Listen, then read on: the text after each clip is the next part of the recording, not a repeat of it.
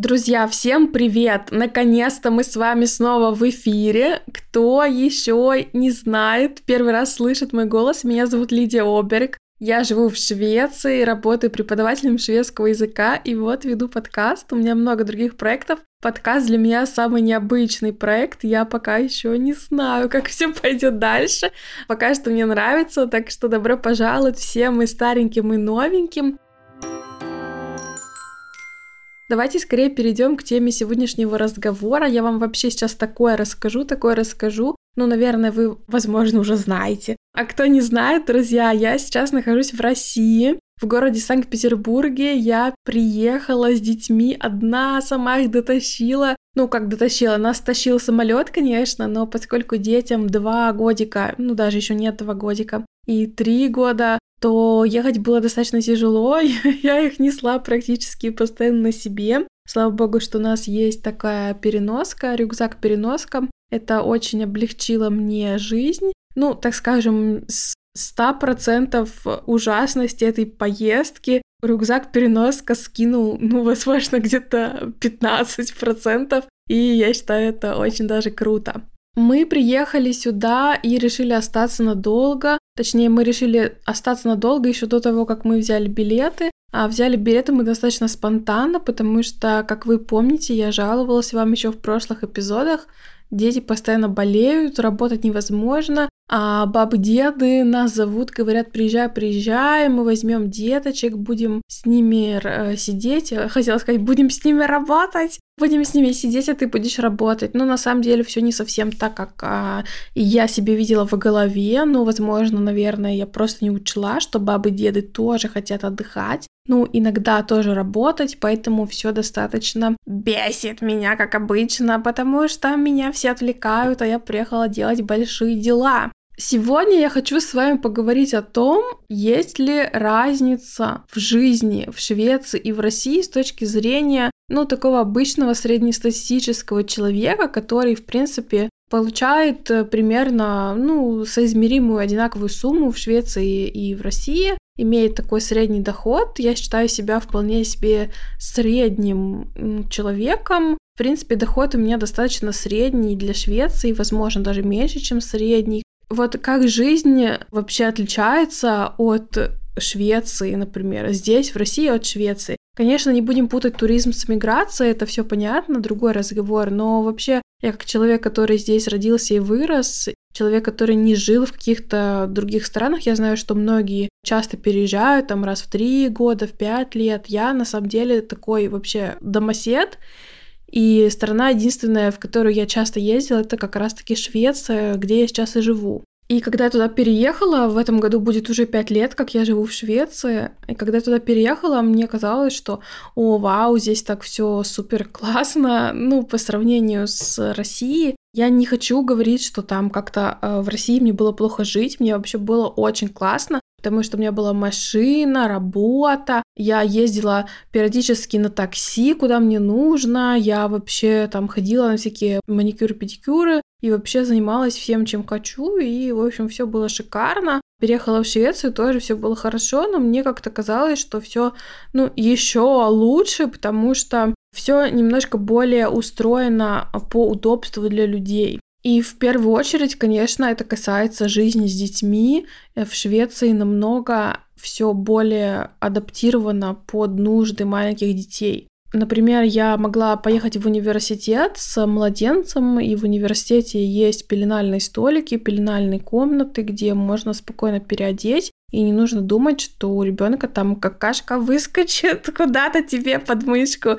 Хотя вот э, на самом деле в России, когда мы в один из приездов ходили к детскому врачу, мы пришли в частную клинику, где лечатся и взрослые, и дети. И там даже не было пеленального столика для переодевания маленьких совсем деток-младенцев. Мне показалось это очень странным, хотя, с другой стороны, такая частная клиника, где все ты можешь себе заказать как хочешь, в Швеции, ну, редкость, я бы сказала, по крайней мере, в таком количестве. То есть, с одной стороны, сервис в России более доступен, э, но с другой стороны, как-то менее адаптирован под нужды всех категорий граждан. В частности, маленьких малепусечных детей. И у меня был какой-то период вот из этих пяти лет, что я постоянно живу в Швеции. Вы помните, что в Швецию я задолго до того, как переехала, начала ездить. И за пять лет моей жизни в Швеции у меня был какой-то такой период, когда я просто кайфовала от того, что мне здесь просто нравится все. Мне нравилась вообще жизнь в лесу. Ну, вы помните, в эпизоде про деревню я рассказывала, что мы вообще, когда переехали в лесу, просто кайфовали, а потом через год оттуда просто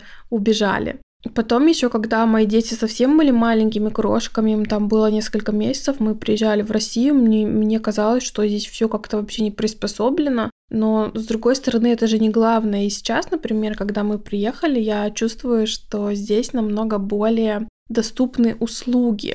Например, мы сдали тест на коронавирус, нам все принесли домой. Да, в Швеции тоже приносят домой в некоторых регионах, Например, я знаю, что в Инстаграме вот рассказывали девочки, кто живет в Стокгольме, они заказывали себе домой, к ним приходили специальные люди, все приносили, они тест сдавали, отправляли, им точно так же приходил результат на почту, и, по-моему, это было либо бесплатно, либо какую-то символическую сумму стоило это. Но в нашем городе, в городе Ребру или Эрбру, как принято по русской традиции это писать, у нас такого сервиса нет, нам нужно самим ехать за вот этими пакетами или конвертами, где, собственно, есть набор для сдачи теста. Ты едешь, забираешь его в пункте выдачи, потом идешь домой, сдаешь тест, и после того, как ты его сдал, опять туда едешь и отвозишь. Мы такой тест делали, когда немного болели в Швеции, у нас был он отрицательный, и в итоге, когда мы сюда поехали сейчас в Россию, я и дети, мы э, тоже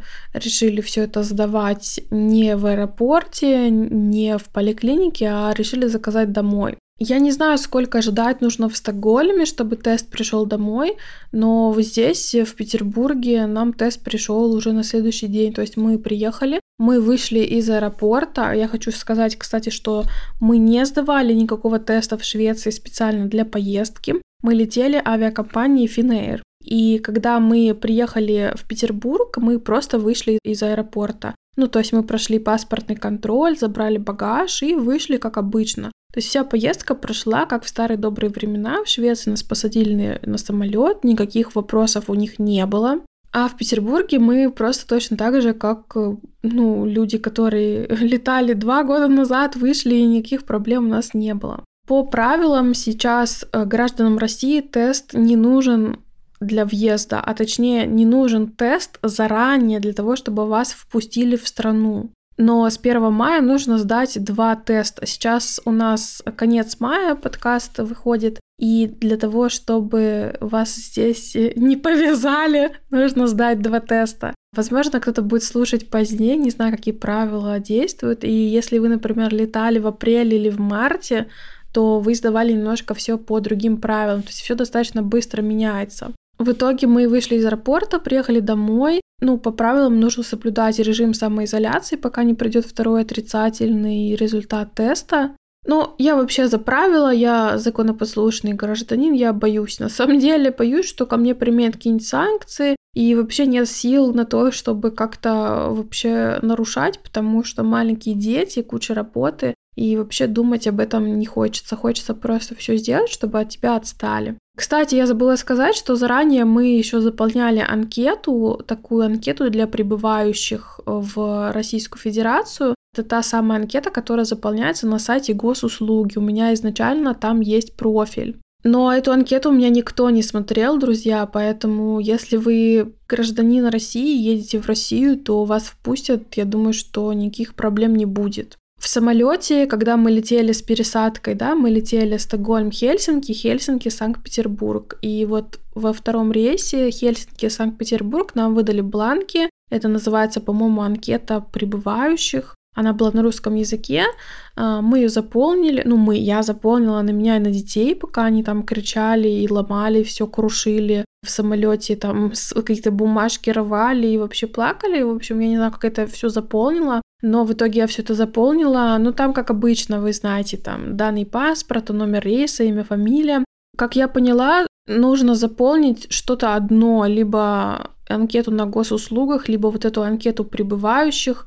И если у вас нет анкеты на госуслуги, то этой анкеты для прибывающих должно быть достаточно для того, чтобы а, вас внесли в базу, если что, к вам применили потом санкции. В итоге, когда мы приехали домой, заказали тест, сдали его дома. Я не знаю, смотрели ли вы мои сторис, когда я показывала, как мы делаем тест. Курьер забрал все эти образцы, потом буквально в этот же день, в эти же сутки, где-то в 3 часа ночи на почту пришло сообщение с результатами теста, и с утра я загрузила эти результаты на госуслуги. Потом мы опять вызвали курьера, курьер пришел, мы дома сдали эти тесты, там в горле поковырялись, в носу потыкали и сдали. И на следующий день пришел результат теста. Первый тест в итоге нужно сдавать в течение первых трех дней. Последний тест, второй тест нужно сдать в течение пяти дней, и между этими тестами должно пройти не менее суток. Мы все загрузили на госуслуги, и сейчас уже наша самоизоляция закончена, можно делать дела. Я уже начала встречаться со своими подрядчиками, помощниками, сотрудниками. Вы знаете, что я много делаю всяких курсов, различных занятий, интересных проектов, и у меня, конечно же, есть команда, и большая часть моих сотрудников живет в Петербурге. Так вот, уже на этапе заказа теста домой я почувствовала некую свободу вообще и люксовость просто пребывания в России с той точки зрения, что здесь намного более доступны услуги. Как я уже говорила, у меня был какой-то период, когда я считала, что в Швеции все намного более удобно, но, конечно, мы меняемся, и взгляды у нас меняются, дети немножко у меня подросли, и сейчас мне кажется, что все-таки сфера такой доступности, сфера услуг и доступности услуг намного более развита, конечно, здесь в России. Другой вопрос, хорошо это или плохо? А давайте вместе с вами порассуждаем. Сейчас я вам буду приводить примеры, рассказывать про сферу услуг в Швеции и в России, а потом мы с вами обсудим, что из этого хорошо, а что из этого плохо. Например, как любая девушка сейчас, наверное, современная, я тоже занималась всякими там э, ноготочками, ресницами, там какими-то депиляциями, эпиляциями. И вообще мне казалось, э, когда, да, я жила в России, в России, мне казалось, что это нельзя не делать, это будет очень странно, а, но я уверена, что это мнение у меня было просто потому, что я вокруг себя видела тоже девочек, которые ходили там на всякие ногти, процедуры, и, в общем, когда ты видишь людей, которые этим постоянно занимаются, ты тоже думаешь, о, мне тоже надо. Конечно, я не, считаю, что я какой-то очень внушаемый человек, но все равно, ну и вообще мне все это как-то нравилось. А это доступно, это было достаточно дешево для человека, у которого есть зарплата, а я, в принципе, зарабатывала достаточно неплохо, когда еще я не переехала в Швецию. То есть у меня, ну, вполне себе такая нормальная, стандартная взрослая жизнь. Но с тех пор, как я сама начала работать, я могла себе позволить делать вот эти вот всякие разные процедуры красоты. Я вообще не знаю, насколько это реальная красота, Сейчас мы с вами говорим совершенно не об этом, не о бодипозитиве, не о феминизме. Феминизм, кстати, очень интересная тема, я думаю, нам нужно будет ее затронуть, особенно учитывая, что я проходила теорию феминизма в университете в Швеции, но это не сегодня, это совсем другая история, друзья. Когда я переехала в Швецию, я тоже подумала, что мне нужно продолжать все это делать, и я решила найти какое-нибудь хорошее место, где делают ногти. Не нашла я ни одного места. В Швеции вообще с ногтями э, такая история интересная. Да на самом деле не только с ногтями, вообще вся вот эта вот бьюти-индустрия в Швеции немножко отстает от, э, ну, берем пример России, я думаю, что это актуально и для Украины, и, ну, большинства стран СНГ, которые вообще давно занимаются, и, например, я знаю, что вот эта ресничная вся сфера, она в России считается вообще передовой мой мастер по ресницам в Швеции, она шведка, даже она там знает какие-то чемпионаты или мастеров э, из России,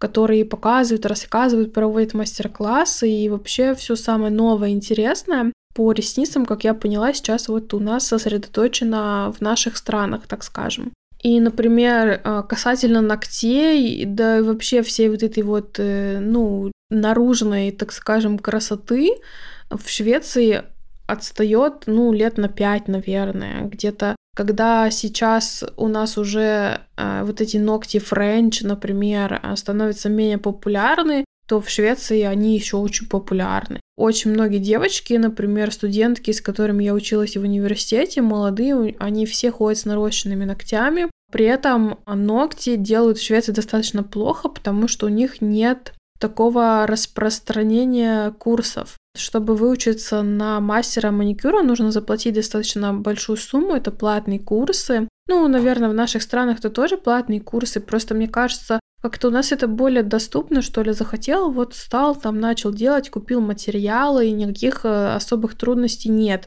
В Швеции же обычно всякая закупка материалов по выгодным ценам, это касается не только ногтей. Я знаю, что это касается и кондитеров, да и вообще всех, кто в принципе, ведет какой-то бизнес, для того, чтобы этот бизнес вести и закупку производить материала, иметь фирму. Вот это интересный такой факт, что для того, чтобы вы могли покупать на сайтах, где делают закупки э, реальные предприниматели, вы тоже должны быть предпринимателем. И, например, в наших странах многие работают неофициально, потому что, ну, может быть, доход не такой большой, или пока они не знают, хотят они или не хотят. В Швеции тоже возможно иметь такую хобби-деятельность, но она, скорее всего, не касается таких процедур, которые связаны с жизнью и здоровьем людей. Тем не менее, по поводу жизни и здоровья в Швеции никак сейчас практически не регулируется вот этот бизнес, э, индустрия всякого ботокса, когда колят губы, лицо, э, там, носогубки и вообще все остальное, мимические морщины. Колоть может вообще практически кто угодно. Ну, то есть это не обязательно доктор, не обязательно медсестра. Э, главное, что у них там какой-то вот салон есть, и они могут проводить деятельность. Но как э, качество работы у них вообще никто ничего не проверяет. Это тоже такой интересный вообще факт, учитывая, что в Швеции все строго, там, сортировка мусора, все там для инвалидов или людей с ограниченными возможностями сделано, чтобы они могли пойти там точно так же посмотреть кино, как все остальные, или там сходить в магазин, но в вопросах красоты не то, чтобы у них, эм, так скажем, нету большого какого-то предложения, так у них еще и те предложения, которые есть, они не всегда регулируются. И касательно ногтей я начинала говорить о том, что, во-первых, достаточно сложно найти качественного мастера, потому что многие, ну, не имеют своей фирмы, и поэтому они не имеют хороших материалов, потому что они закупают где-то непонятно где, либо они закупают материалы по не очень выгодным для себя ценам, соответственно, цены тоже для вас на услугу будут не очень выгодными. А еще можно сказать, что монополию на ногти имеет некая такая тайская или китайская диаспора. Вообще азиаты, друзья, если кто-то родом из азиатских стран, не обижайтесь, я просто, правда, не знаю, я вот говорю то, что я слышала, как говорят, что это тайский салон, а это китайский салон. И я знаю, что они очень быстро делают ногти, но очень плохо. Они спиливают очень много самого ногтя, как-то быстро наклеивают на типсы или просто кладут очень много материала, там гель или что, акрил. И потом ногти, когда человек хочет прийти и снять, они просто срывают. Представляете? И я знаю, что многие остались практически без ногтей, вот так выходили в такие салоны, но с другой стороны у них очень большая популярность, потому что их много, они блестящие. Сразу ты идешь по городу, о, опан, делают ногти, пойду-ка я тоже запишусь. Иначе тебе нужно где-то выискивать, кто как делает ногти. Наши девочки тоже делают ногти, но, друзья, я живу в городе, который совершенно не является по формату схожим там с Петербургом или с Москвой. Это считается достаточно крупный город в Швеции, мы с вами говорили, там живет э, больше 100 тысяч человек, и даже в таком городе, ну, по шведским меркам крупным, нету, нет таких вот больших каких-то салонов или сетей, салонов красоты. И для того, чтобы попасть на маникюр, например, нормальный, нужно выискивать непонятно где. И в итоге я не хожу на маникюр, потому что я боюсь, что мне отрежут ногти, оторвут или каким-нибудь нестерильным инструментом будут работать, это тоже мне все не очень нравится. Поэтому сижу сама там крашу, лаком. Э, но, с другой стороны, в этом же нет ничего страшного. Просто я сравниваю сейчас, как было, как стало. А что же по цене? Наверное, тоже это интересно. Я знаю, что вот ногти нарастить это где-то от 50 евро.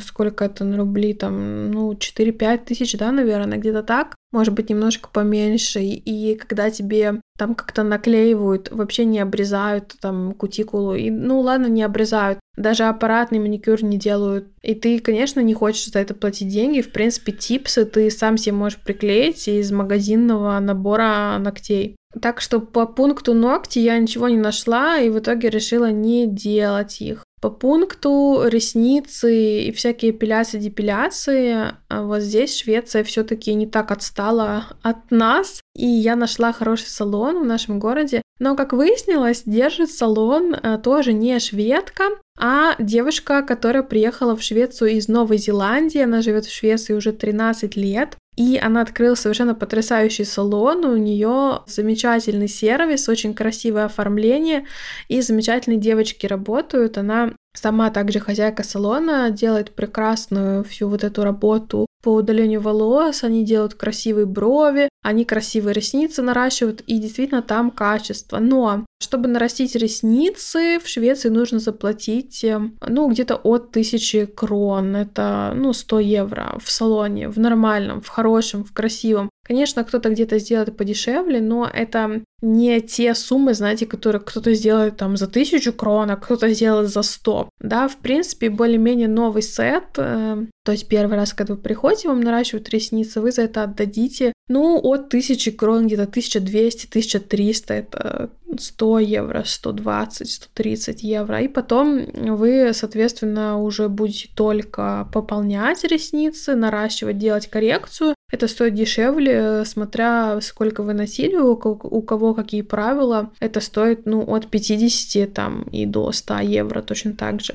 Но вы понимаете уже уровень расходов. А, допустим, средняя зарплата шведская после налога, вы получаете где-то 23 тысячи крон, из них отдаете, в зависимости от того, живете вы с кем-то вместе или раздельно, от 5 до 7 тысяч крон на жилье, а, плюс продукты, в зависимости от того, кто сколько ест, ну, допустим, еще 2000. Потом еще транспорт, например, когда мы жили в поселке, и я ездила в университет, у меня стоило где-то полторы тысячи крон, карточка, проездной билет на месяц и так далее. И у вас остается, конечно, сумма, которую вы либо откладываете, либо хотите куда-то тратить. Ну, допустим, вы нарастили ресницы, а, вы хотите сделать ногти, вы хотите куда-то еще сходить, и на самом деле достаточно большие суммы тратятся. Соответственно, уже начинаешь думать над тем, а надо это мне вообще или нет, или я там сам себе чего-нибудь понадергаю и буду ходить довольный, но богатый.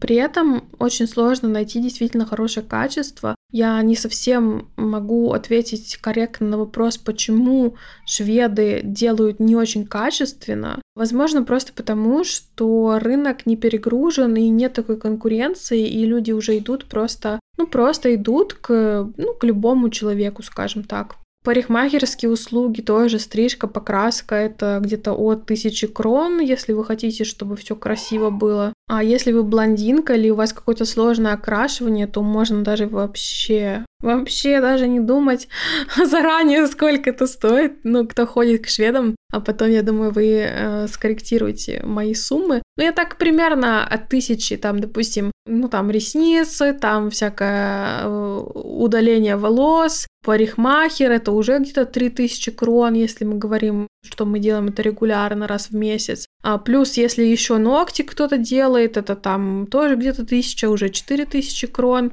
И на самом деле 3-4 тысячи крон в месяц – это большие деньги. Да, даже если вы ничего дополнительного не покупаете, 3-4 тысячи крон в месяц – это большие деньги. На ребенка, например, детское пособие всего 1250 крон. Это полагается всем детям в Швеции. Я думаю, что про декрет и про детство мы с вами еще поговорим на деньги, которые полагаются ребенку, вы, в принципе, можете обеспечивать его в месяц. А странно, что, допустим, сделать там какие-нибудь ресницы, ногти стоит столько же, сколько обеспечение ребенка в месяц. Естественно, если ребенок маленький, у него подгузники, детское питание, вам это выйдет дороже, чем когда, например, ребенок уже более-менее самостоятельно ходит и ест, ест то же самое, что вы, или ест, например, в садике, у вас, конечно, расходы уменьшаются. Плюс-минус, если кто-то покупает, например, что-то в секонд-хенде, это очень популярно в Швеции, кстати, БУ одежда для детей, она часто в очень хорошем состоянии, то вполне себе на 1250 крон в какой-то месяц ребенок укладывается совершенно нормально по расходам.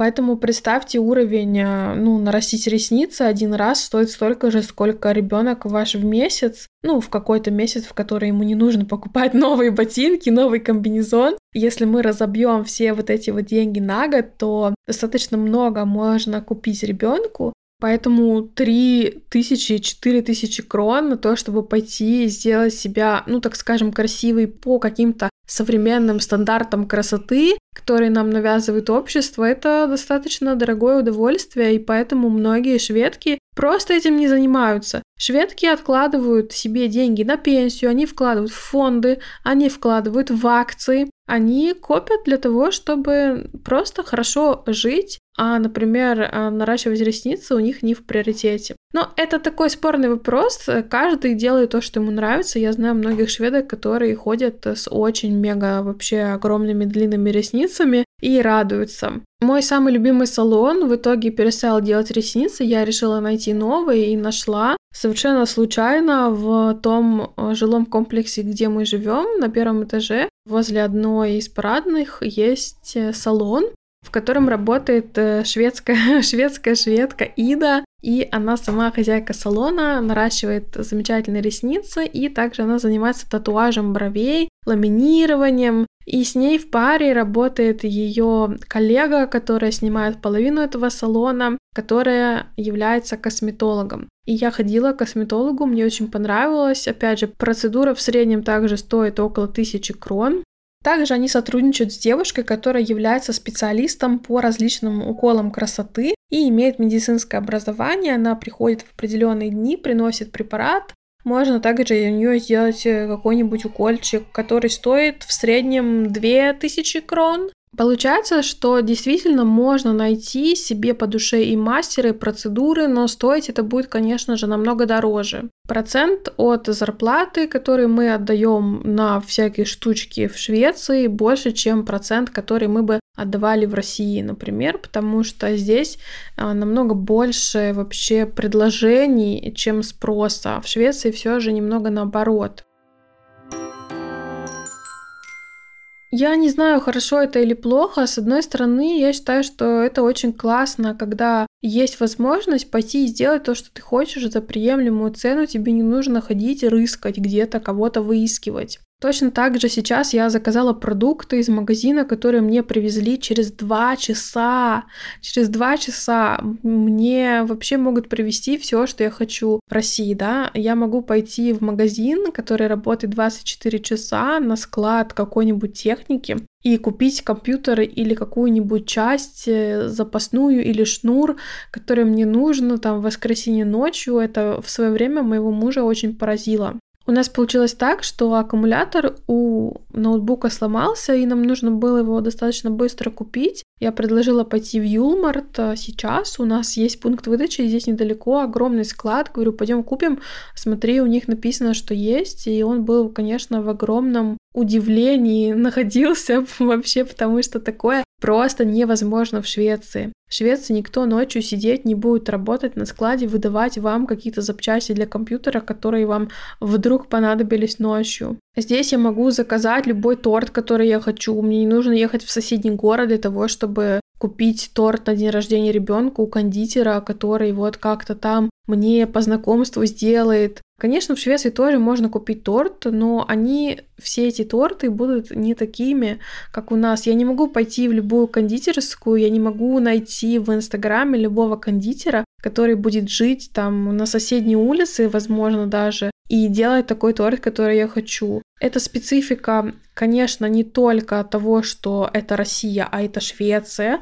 Мы все же живем в достаточно маленьком городе. Ну, город 120 тысяч человек, не сравним с многомиллионным городом. И процент кондитеров, которые, возможно, живут на соседней улице в Петербурге, конечно, больше, чем процент кондитеров, которые живут на соседней улице со мной в городе Аребру. Сейчас, когда мы приехали, так скажем, после деревни и наслаждаемся сервисом вообще быстрым, недорогим, я могу поехать на такси за 300 рублей, не так далеко, куда мне нужно. Это не тысяча крон для того, чтобы куда-то съездить на такси, это не 500 крон, да, 50 евро на то, чтобы съездить домой а, из ресторана, вы там, допустим, объелись и не хотите просто ехать э, на метро, хотите поехать на такси, это в Швеции признак э, богатой жизни. Просто так ездить по заказу, по любому вообще желанию на такси. В России, ну, по крайней мере, когда я здесь жила и сейчас, если мне очень хочется, очень нужно, я могу себе это позволить, и это не будет считаться каким-то люксом.